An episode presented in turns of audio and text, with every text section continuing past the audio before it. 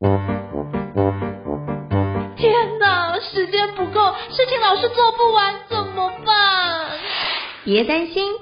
就让高校人生商学院每周陪你充充电，找到方法不抱怨。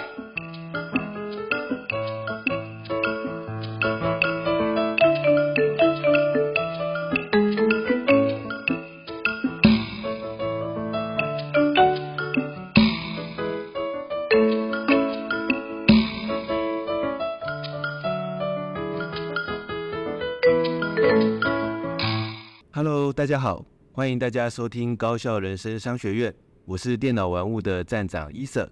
今天呢，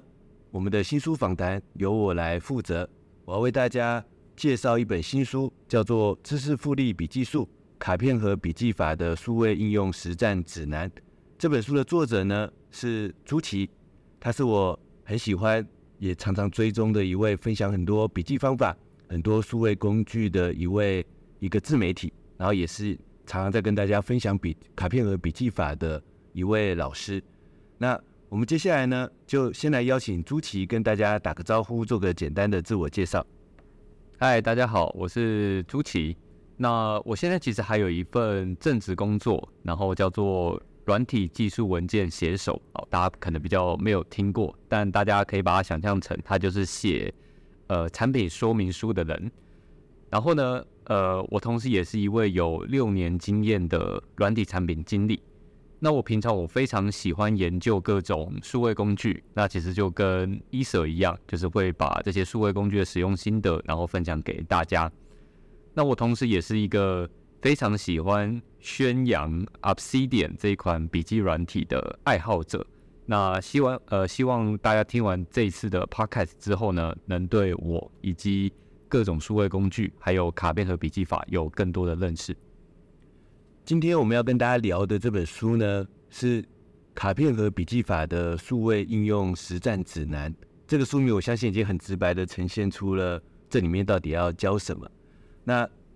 熟悉我的朋友应该都知道，我其实平常不只写电脑玩物，我平常其实也是在出版社有一个正职的工作。所以这本书也是我邀请朱琪老师，然后我们一起企划。然后由朱奇老师撰写，然后跟大家分享卡片和笔记法到底如何实际的应用。卡片和笔记法已经流行了很多年了，然后在台湾这两三年来，因为去年的卡片和笔记法的这本呃原始的经典著作出版，所以带起了一股卡片和笔记法的风潮。不过我自己在很多的这个学习跟听到很多读者的分享的过程当中，我会发现说，很多人可能。还是没办法从原本的卡片和笔记法里面去找到它到底在实际操作、实际利用的时候，那些到底应该怎么用、怎么整理卡片、怎么写卡片的那些真正的细节。尤其现在很多人想要用数位工具来整理这些卡片，那到底要怎么做呢？那朱琦老师的这本书《知识复利笔记术：卡片和笔记法的数位应用实战指南》已经正式的推出了，就要来帮大家解决这个问题。那今天的节目呢，我也会帮大家深入的来追问一下朱琦老师卡片和笔记法上的，不管是工具还是各种深入的技巧，然后希望也能让听众可以了解卡卡片和笔记法的一些关键的重点。好，那我想先问朱琦老师一个问题，就是就我对你的理解啊，其实你多年来研究了很多笔记工具，也研究了很多笔记方法。对，早期你好像也跟我一样。有爱用过 Evernote 一段时间，对，所以后来大家都陆陆续续放弃它了。那像早年还有子弹笔记法，对，你也我记得你有一些相关的学习，对。但是是什么契机让你在这两三年发现卡片和笔记法对你很有用，然后投入卡片和笔记法的研究，然后你也在网络上分享了很多卡片和笔记法很多深入的教学文章。什么样的契机让你决定要投入卡片和笔记法？好，其实这个时间点应该要回到二零二零年左右，所以大概是三年前。那当时呢，就是我在网络上面刚好就是看到伊瑟他写了一篇文章，就是在结果是我介绍的，对，就是在介绍卡片和笔记法。那当时我看到这个方法，我就想说，哎，这个不是又跟呃什么康奈尔笔记法，然后九宫格笔记法，就是各种花俏的笔记法，是不是也是很像？就我看完了伊舍的介绍之后，我发现哇，这完全颠覆我脑袋的小宇宙。好，那为什么我会这样讲呢？最主要的原因是因为当时我看到卡片盒笔记法，它并不是一个着重在特定形式的一个笔记方法。如果大家有听过康奈尔笔记法的话，应该都会知道，你可能要先在纸上面可能画几条线，然后像是在左边，你可能是写这篇笔记的重点摘要，右边是写你的原始笔记，那最下面的话可能是写你的呃行动项目。对，或是你的下一步要改善的内容。但是卡片和笔记法它更有趣的地方是，它是把我们写的笔记之间应该要怎么样做连接这件事情它，它呃比较着重在这件事情上面。所以我当时就发现说，这个哎，这个方法其实跟我过去单纯写一篇笔记其实都不太一样，就是它不会去限制你的。笔记格式，对，它比较着重在笔记和笔记、笔记和笔记之间要怎么样去做连接、关联。好，那这是一个契机。那第二个的话是，当时在二零二零年有一些很新奇的笔记软体出现了，像比如说大家可能有听过呃 r o m Research，然后还有像呃我自己一直在推广的 Obsidian。那甚至呢，还有像 Remnote，R E M N O T E，Remnote，然后甚至在后来有出现像 Logseq，L O Q L O Q S E Q，还是 L O G S E Q？对，L O G S E Q。哦，OK，好，谢谢医生。那这些笔记软体的出现，我发现它最有趣的地方是，这些笔记软体，它呃。跟过去的笔记软体不同，它反而它可以呈现出笔记和笔记之间的连结。这时候我的脑袋就突然灵光一闪，我就想到说，诶，这个笔记软体它有连结的功能，然后卡片和笔记法也是强调连结的功能。那一个是理论，一个是工具，那这两个东西会不会可以结合呢？所以当时这样子的一个小想法就在我脑中，就是慢慢的就是每天都一直在想这件事情。所以随着我后续的呃学习，然后看书，我发现说，哎，这两个东西其实是可以很很棒的去做结合的，所以才会让我去想到说，如果我想要把 Obsidian 这种比较新兴的笔记软体用好的话，我必须要多去了解卡片和笔记法。它的理论，这样子的话就可以帮助我把这个工具用得更好。其实我自己当年会开始介绍到卡片和笔记法这个方法，也是因为看到国外出了很多新形态的笔记工具，比如说最早期的 Roam Research 之类的，然后就发现说，诶，他们怎么会有这么新奇的笔记的整理的想法呢？然后而且更强调笔记跟笔记之间，无论单向、双向、弹性的各式各样的连接。然后连接出你的知识知识图谱，然后我去研究那些工具背后，他们的开创者都会分享一些他们的理论跟想法嘛，就会发现，哎，原来他们都在讲这个卡片和笔记这样的一个方法，所以呢，才有我有一个契机去研究这样子的一个方法的结构。那我很认同朱奇刚才提到的，就是说卡片和笔记的一个核心的重点是它不限格式，因为我虽然之前在部落格也介绍过，比如说康奈尔笔记或什么各式各样的笔记格式啊。但我自己写笔记其实也是很讨厌格式的，我也不会用康奈尔笔记的表格来写笔记，但我会截取它的精神，比如说啊，我有重点的摘要，然后我写出我的这个论点，我以问题的形式去导引出我的笔记当中的我想要的真正的解答，那个核心精神在，但是我不喜欢我的笔记是表格，是很很局限的这种格式。那我也觉得写笔记的过程当中写内容这件事情，这个非常重要。那。这边我就想要先针对这一点来深入问一下。可是卡片的笔记法不是也是希望大家写卡片吗？所以它所谓的不限格式，可不可以再具体的说明一下？嗯，那它跟一般比如说会特别需要要求你用表格或什么特殊的格式的笔记方法，有什么关键的不同呢？好，其实这个就要讲到卡片和笔记法里面的卡片到底是在记录什么样的东西。那呃，大家可以回想一下，不管是过去在学生时代，那或是呃，可能你出社会上班之后，我们通常写下来的笔记都是什么样的东西？那我想大家应该或多或少有发现，大部分都是来自于别人讲了什么话，你就把它直接记录下来、摘抄下来。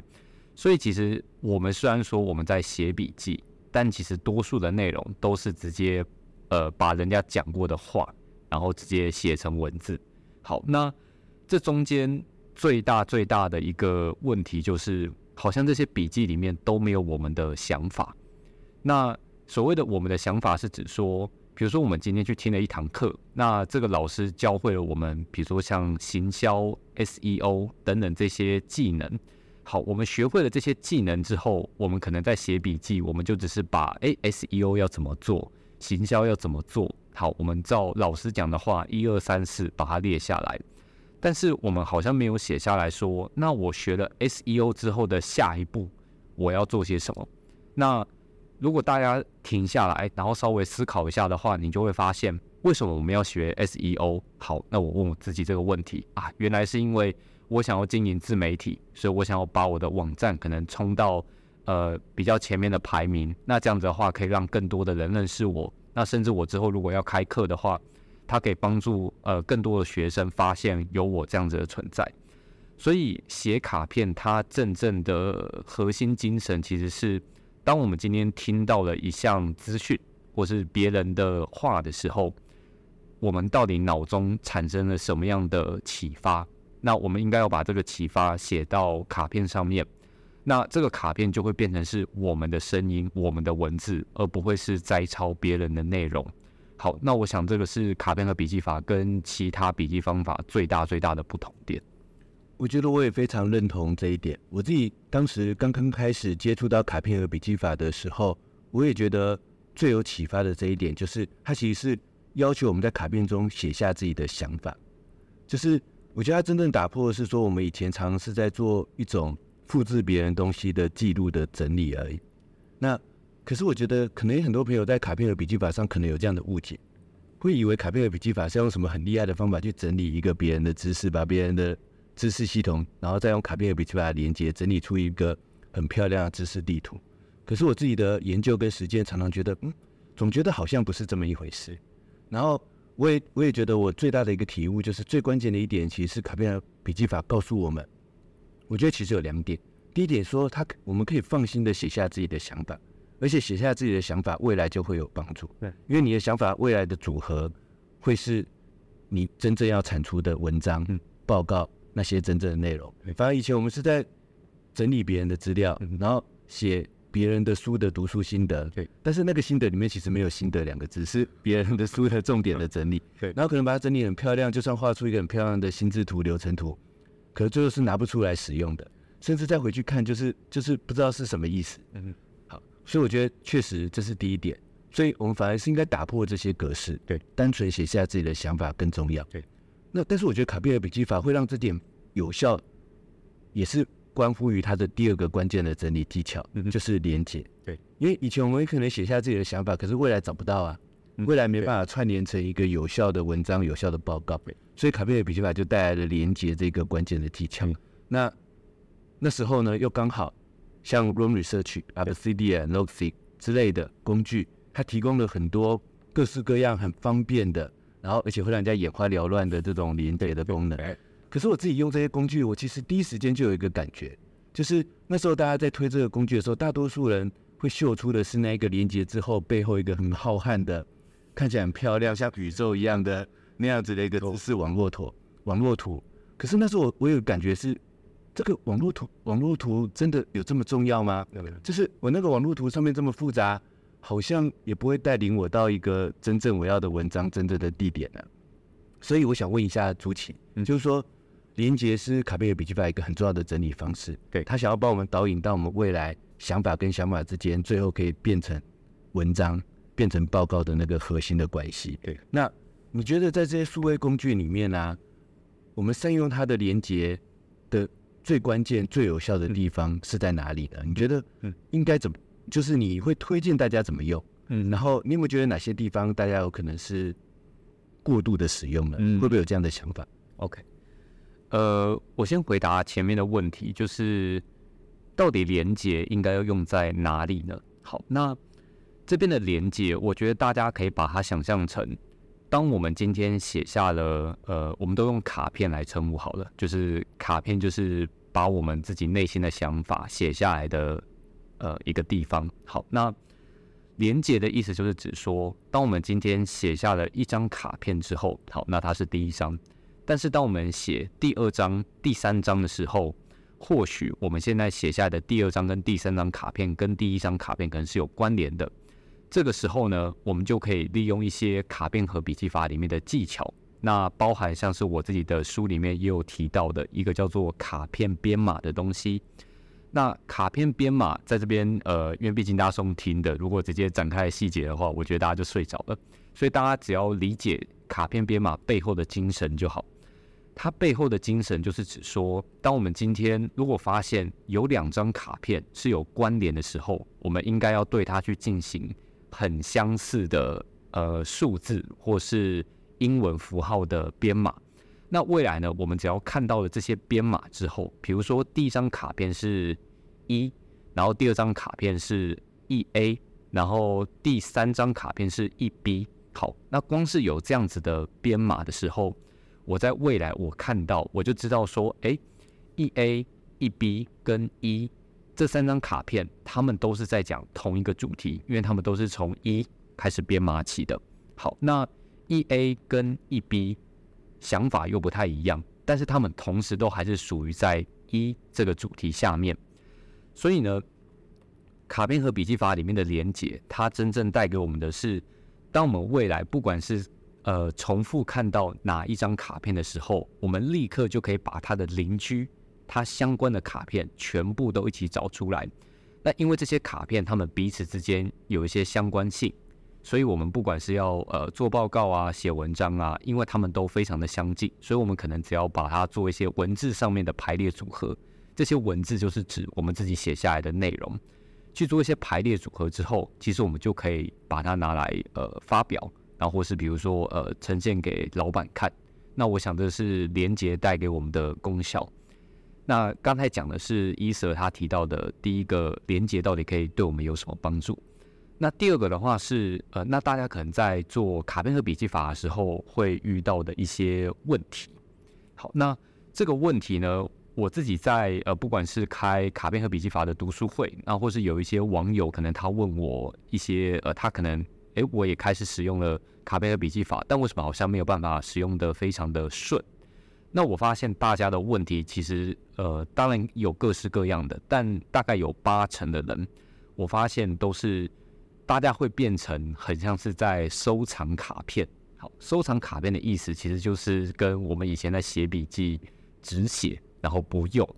的概念其实非常的像。也就是好，我现在知道我要写下自己的想法了，所以我把想法呢放在卡片上面。但是这些卡片我越写越多之后，诶，我我我都未来我都没有在使用，所以这样子大家有没有发现，就是呃这样子会变得很像是一个收藏家，就是我收藏了一堆我自己写下来的想法，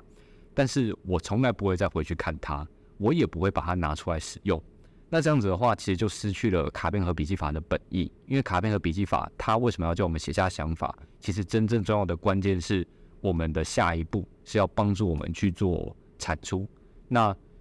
以卡片和笔记法的原作者叫做呃尼克拉斯鲁曼教授，他为什么要写这么多卡片呢？主要是因为要帮助他做社会学的研究。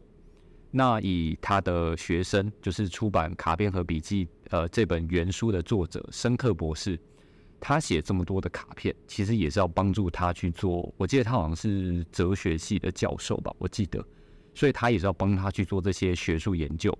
然后他们才会开始写卡片。那至于我们呢？我们因为虽然我们不是呃研究这些理论的学者，但是我们可以把它应用在，比如说我们是上班族，我们可以把它拿来写报告；那或是比如说我们是呃创作者，我们可以把它拿来写文章。或甚至呢，写 Podcast 的文字稿、YouTube 的文字稿，这些都是一种产出，所以这才是卡片和笔记法它真正的目的。那如果你太过度于收藏卡片的话，就会变成是一种呃比较不好的一个习惯。就是我确实好像也有看到有些朋友会说，哎，卡片的笔记法第一步是说，我们把知识拆成有点像是一个一个知识节点，这样的概念。所以每一个知识节点都是一个小卡片，对，它代表一个知识主题，代表一个你的提问，或者代表一个你的关键的想法，对。然后这样拆开来之后呢，想象当中他们好像都可以自由的排列组合。所以我确实有看到朋友，就像朱奇老师讲的一样，就记录了非常多的卡片，然后每一个都看起来是一个小小的，但是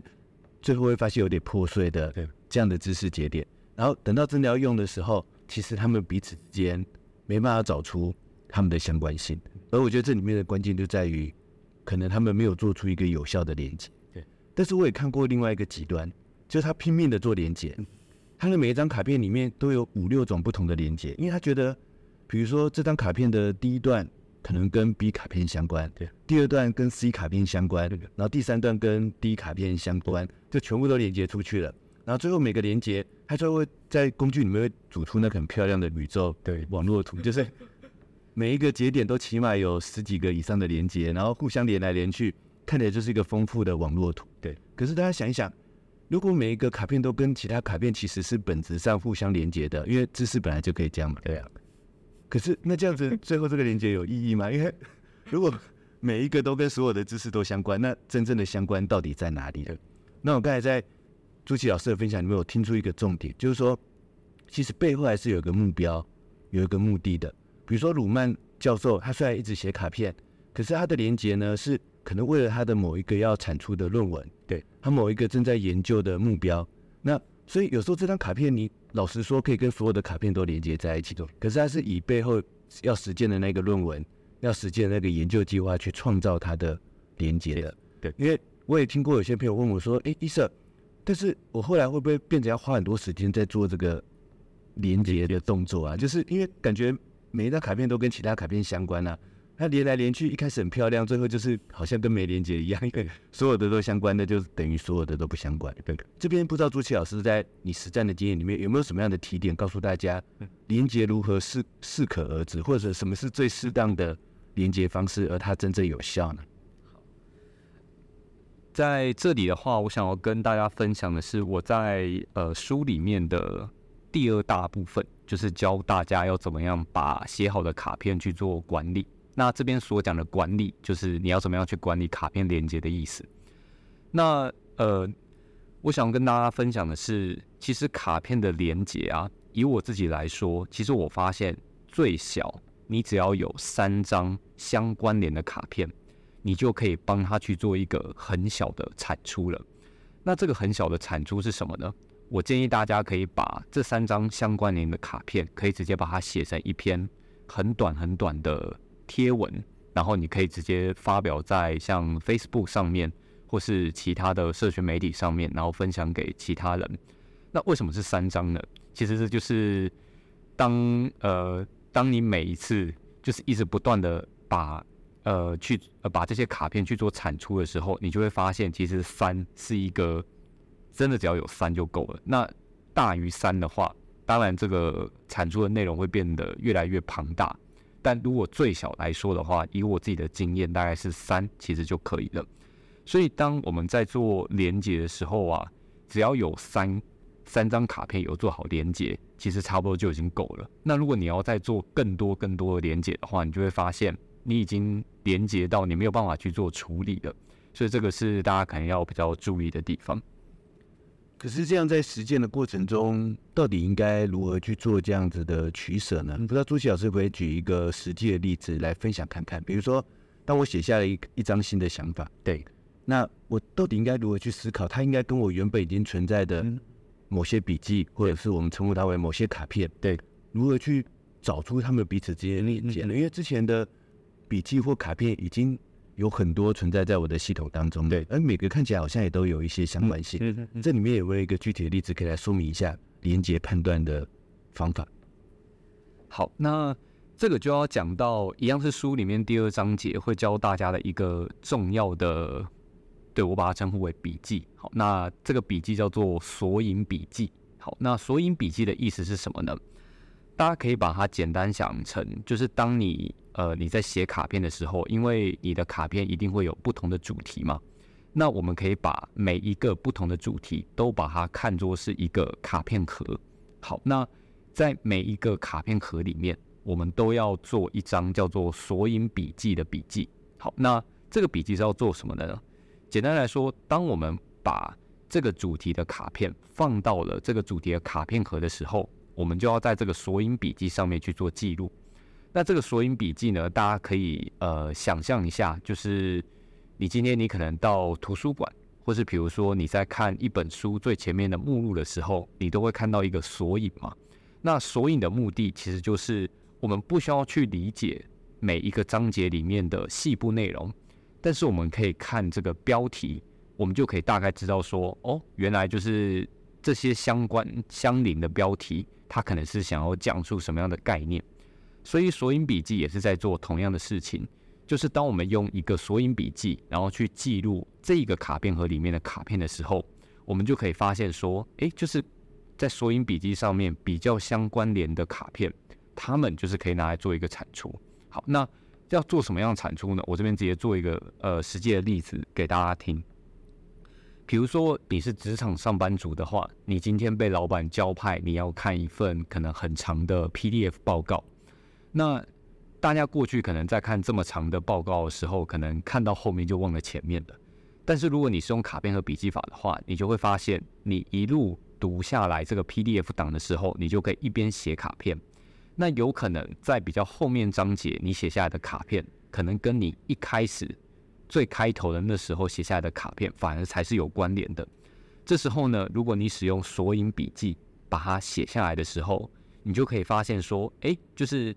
你写下来的这些卡片，它已经打破了这个原先 PDF 档案的限制，它可以把不同章节的卡片，但是因为它们概念很相近，所以呢，你用索引笔记，然后去呃记录它们之间的关联。那到最后呢，你只要看着这一份的索引笔记，你就可以用这份索引笔记，然后产出你的工作报告。好，那这是呃在职场上面的一个实际案例。诶，那我想要。分享一个我自己的例子，请朱奇老师评断一下，这样算不算卡片和笔记法？好不好？好。比如说这几个月来啊，像 ChatGPT 或 AI 的工具非常的多。对的。那我也常常会收集整理很多像是呃相关的 AI 工具或相关的 ChatGPT 的一些相关的技巧，对，或者甚至官方的一些说明文件，我上面获得的一些启发的方法。对。那我都会把它用一折一折的笔记或者像卡片把它记录下来。嗯。但我确实有一个。专卖目录的索引的页面，嗯，就比如说我每一次像呃 Midjourney 推出了一个新版本的绘图功能，对，然后我平常有在用 Midjourney，嗯，然后这个我想要实际的测试看看，对，我把这个资讯以及我想要怎么测试整理成一则笔记或一张卡片，上面有我打算测试的行动清单，我的一些未来要用在什么用途的想法跟它原始的资料，嗯嗯嗯，但是呢，我会把这一则笔记或卡片连接回。我的 AI 工具研究的专案目录，嗯嗯。嗯，然后其中有个区块就是 AI 绘图相关，对，然后 AI 绘图相关里面又有一个阶层是 Midjourney 相关，嗯嗯，我就把它放进去里面，嗯嗯，然后在上面可能留一个代办清单，告诉我说这个我还没测试过，嗯嗯，然后可能我看到一份比如说 OpenAI 的官方文件，对。他告诉我们提示语要怎么写比较好。嗯嗯，哎，我收集了这个资料，而且我在里面觉得，哎，其中有一个，比如说专门做企划案的提示语，我觉得我我想要试试看。对，而且好像对我很有帮助。然后这时候呢，我就会收集这个资料，并且把这个资料连回我那个 AI 工具研究的专案目录。但是呢，我会找到其中有一段有一个结构，有一个阶层，就是研究最好的提示语。嗯，然后我就把这个资料放进去，然后把这个链接放进去。那我未来在使用的时候，其实我就是我都是优先回到那个 AI 工具研究的专案目录，对，然后去看说，比如说现在要看提示语，那这些连接就会带我找到我之前收集研究过的提示语的所有的分散的资料，然后也会让我看到说，某些结构、某些地方，我可能下一步可以研究什么，我还没有研究过什么，这样算不算一种卡片和笔记法的应用呢？呃，算。这样子其实就是卡片和笔记法里面刚才讲到的索引笔记的精神。因为刚才伊舍其实有提提到一个非常重要的关键，其实我们写下每一张卡片的时候，我们会不知道到底这张卡片它在，比如说以伊舍刚才的例子来讲，就是他研究整个 AI 工具的这个专案笔记，那他想要研究 AI 专案。这件事情它是一个很大的笔记，那我们写下来的卡片可能只是占呃这份笔记里面的一小部分。但是当我们每次都把这张卡片回到这个专案呃目录或是专案笔记，然后去把它可能用呃超连接的方式，或是内部连接的方式，然后把它去做呃放到这个专案笔记的时候，其实我们就可以知道说，哦，原来我已经收集到了这么多相关的卡片。那这样子的话，下一步我们就可以把这些很相近的、很相关的卡片，然后拿来去写文章、写部落格这样子。所以，呃，回答一舍刚才的问题是对你现在的做法，其实就是卡片和笔记法的精神，就默默我实践的一些卡片和笔记法关键的技巧，对不对？对。那接下来我要问一个，我相信有些朋友心中一直困扰的问题，因为卡片和笔记法希望我们去猜。知识节点、知识主题的资料，一个独立的想法应该是一张卡片嘛？对，这个在用在像刚才朱琪跟我提到的例子，我觉得都还说得通。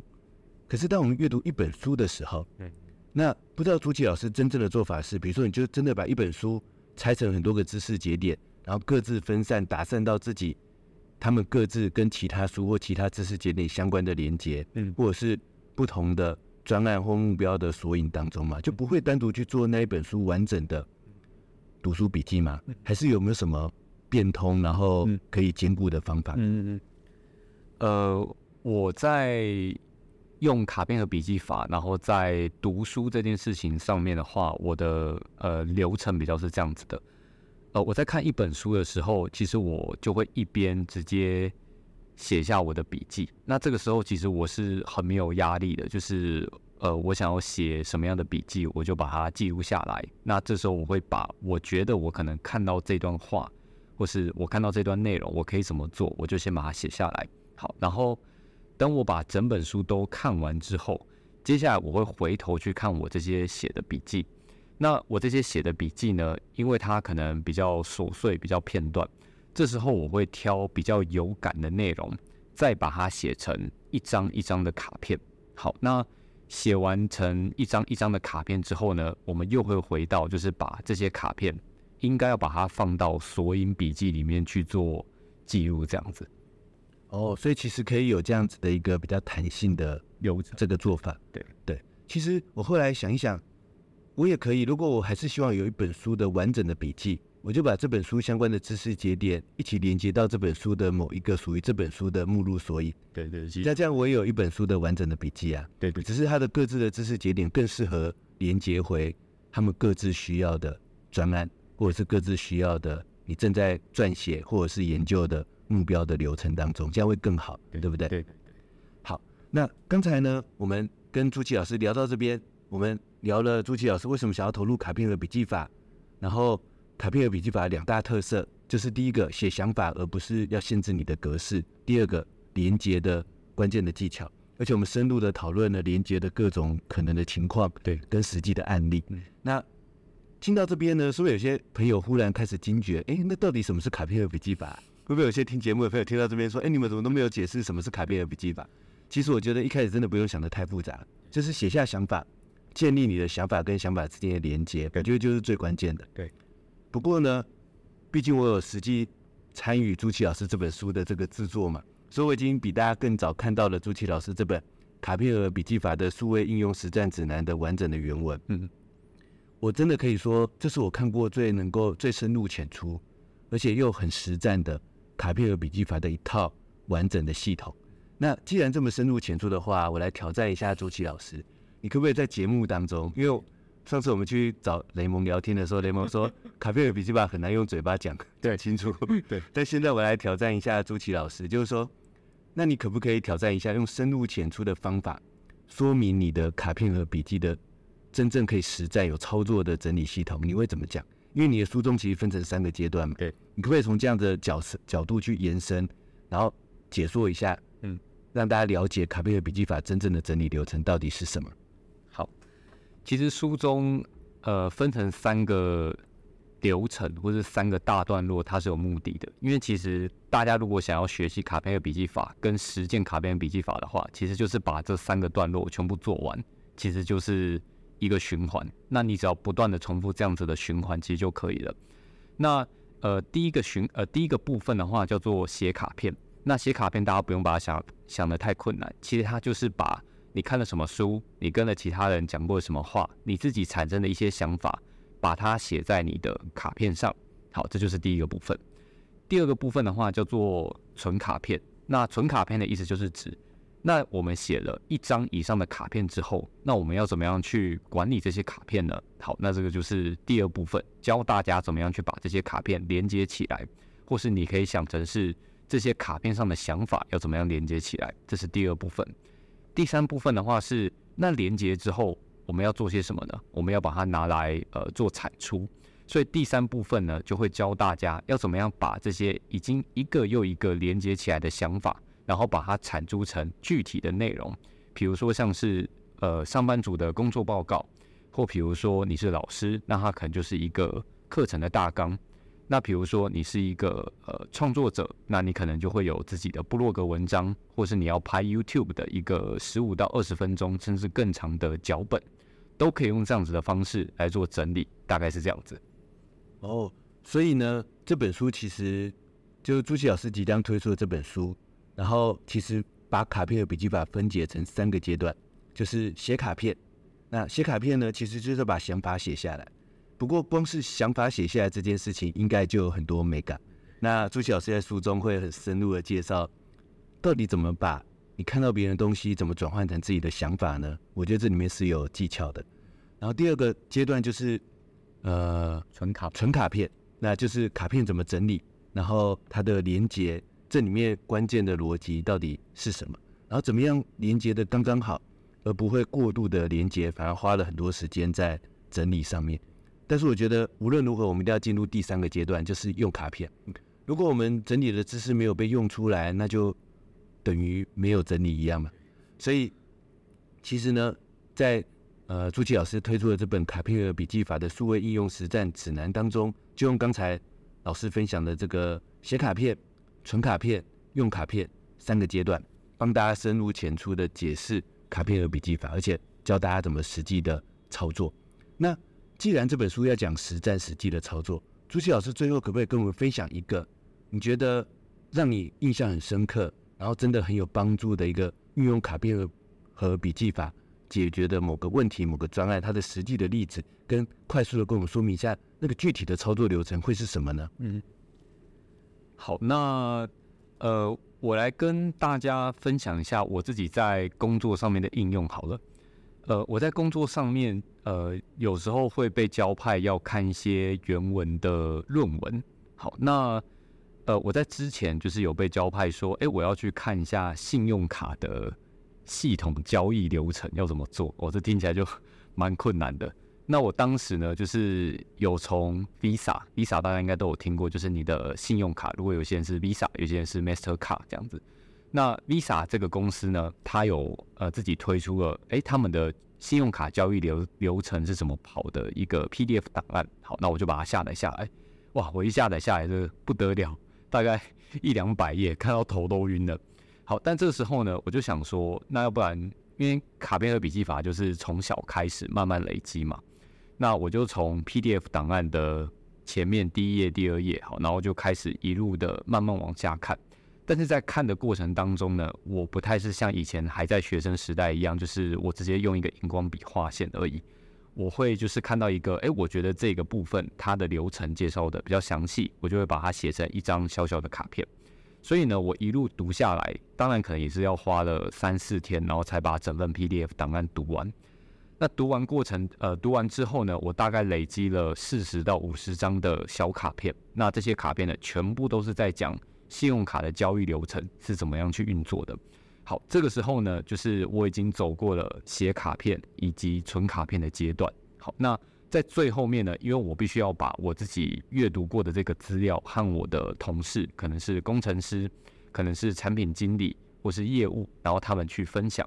所以呢，我在最后一个部分用卡片，其实我就是把我写下来的这些小卡片呢，把它写成一份 Google Doc 的呃报告。那写完这个报告之后呢，我再把这个报告可能再做成呃 PPT 或是 Keynote，就是简报档案，然后和团队大家分享。所以呢，这个就是一个在呃职场上面，如果你想要使用卡片和笔记法的话，它可以去帮你研读一份你可能在以前你可能要读很久，但读完之后，你可能就忘记前面重点的这些很困难的一些报告，它就可以帮你比较，呃，给你像有力的工具，然后帮助你解决像这样子的问题。所以其实这样听起来，卡片和笔记法它不只是说老师、学生、研究者可以使用，其实我们一般的工作者，有时候我们要做一个，比如说市场分析，我们要做一个产品的规划，或者我的工作跟某些幕僚的工作相关。这时候我有非常大量的资料需要研读，而且研读的目的还是最后可能要产出一份什么样的报告、什么样的企划。那这时候卡片和笔记法其实可以让我们更轻松的上手这样的流程，甚至加速这样的流程。那最后呢，我们就要来邀请朱琦老师跟我们一起来介绍一下朱琦老师推出的这本新书《知识复利笔记术：卡片和笔记法的数位应用实战指南》。那我想先从两个点来问朱琦老师这本书的特色。第一个就是为什么要叫它知识复利的笔记数啊？知识复利是它会带来什么复利呢？嗯。第二个，为什么你想要强调数位应用这件事情呢？嗯嗯。可不可以请朱熹老师说明一下这本书的核心特色是什么？好，呃，之所以会取名叫做知识复利笔记数，是因为我觉得写卡片的过程其实很像是在存钱。好因为当我们写下了第一张卡片的时候，你会觉得，诶，它小小的，没有什么用。但是随着你呃看过越来越多的东西，写下了越来越多的卡片，并且呢把这些卡片去做连接的时候，你就会发现，现在你写下来的卡片有可能可以跟你过去一年或是两年前的你写下来的卡片产生之间的关联。这个其实是一种很神奇的体验，就好像是现在的你在跟过去的你在做对话。那在对话的过程当中呢，其实你就会发现说，哎，你可以和过去的自己一起去产生出一个新的 idea。那这个新的 idea 其实就有点像是我们呃存钱一样，就是你因为你平常你一直不断的在积累这些内容。然后就像是复利，它会呈指数型成长一样。你在一开始你会觉得这些内容好像对你帮助好像没有很大，但是到达一定的时间点之后，它突然就会产生非常化学性的变化。所以我觉得这个就很像是复利突然到达某个临界点的时候，它突然爆发，然后你会不管是你要做任何的知识型的产出，都会有非常非常大的帮助。那这就是这个书名的由来。不过一定要开始存钱啊，对，就是一定要开始写卡片，要不然复利是不会产生的。对对对。那这本书要教你怎么开始存钱，就把你的想法当做钱，对，开始存进来。但存的是有技巧的，就像投资理财是有技巧，都是一样的书。那但为什么要说强调数位应用实战这件事情？是不是这个实战对卡片和笔记法的这个读者真的非常的有需求？那这本书又从什么样的角度去解构实战这件事情呢？好，呃，会从数位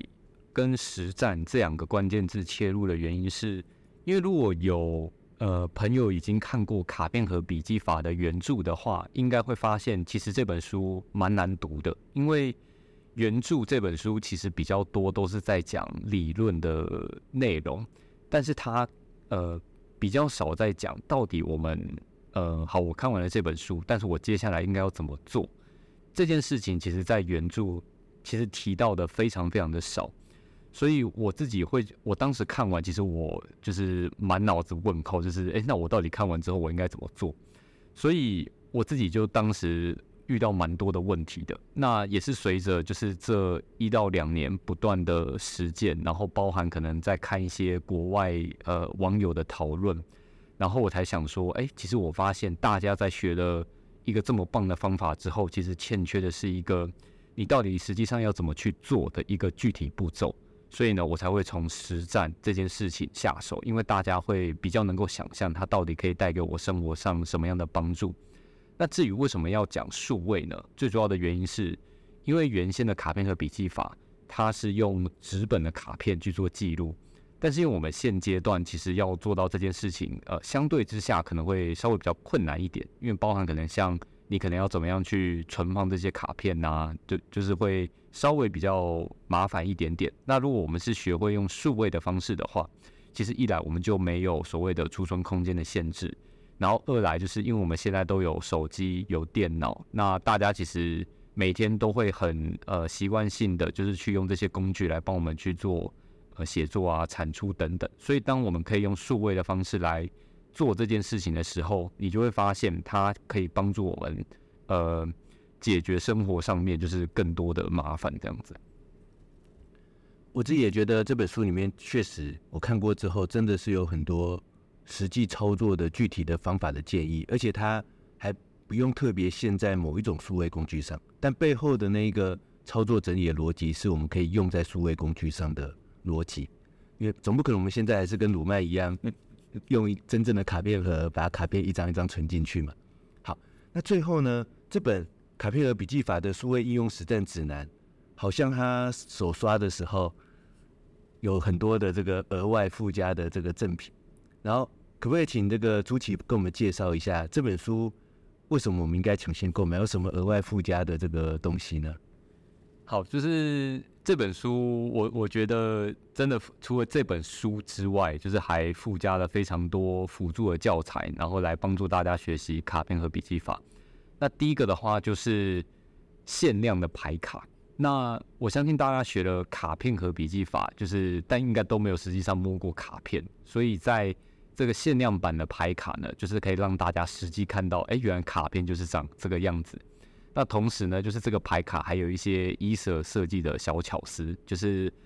每一张卡片其实就是书本里面的重点内容，而且它上面是这个卡片是真的有编号的。你按照编号呢去做排列，你最后把它翻过来的话，它就会变成一篇文章。对，这是非常的有趣，可以让大家体会到卡片和笔记法，就是从一张卡片。诶、欸，他们都是一个想法，但把它累积起来之后呢，它就是一篇文章的这样子的一个感觉。那第二个呢是，如果你呃抢先购买的话，你可以参加我之后的导读会。那因为我相信大家在看这本书的时候，其实就算已经写了实战应用，但是大家一定还是会遇到非常多的问题。所以导读会的目的就是让大家可以直接上线来，然后直接把你在看书或是你一直对。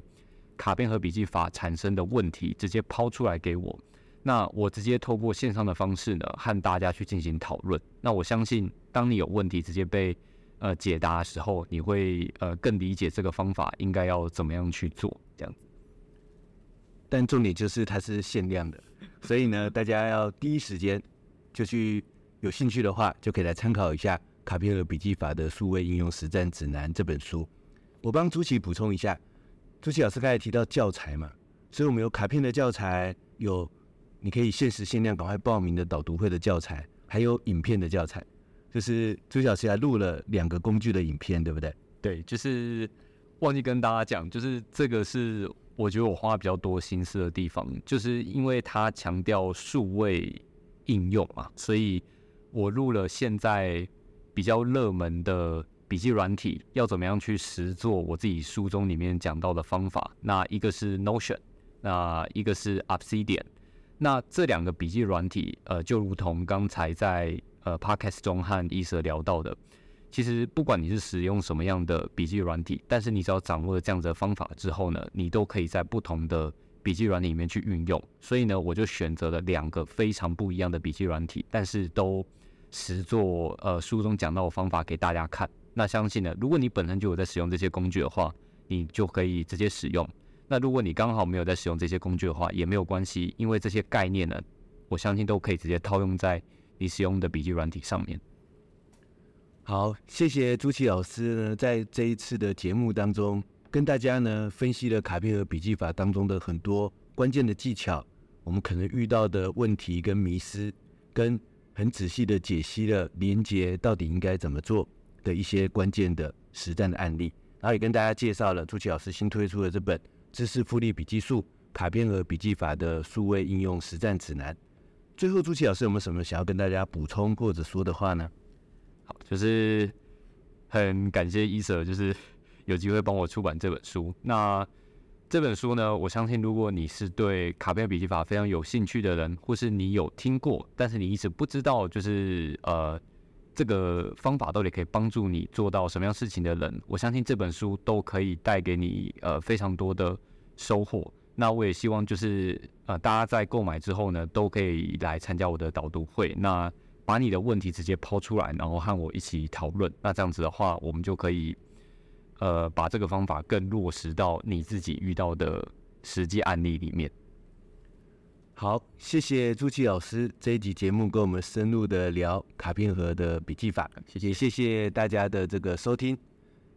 欢迎大家有兴趣的话，继续追踪订阅我们的高校人生商学院。我是电脑玩物的站长伊瑟，大家下次再见，拜拜，拜拜。高校人生商学院，掌握人生选择权。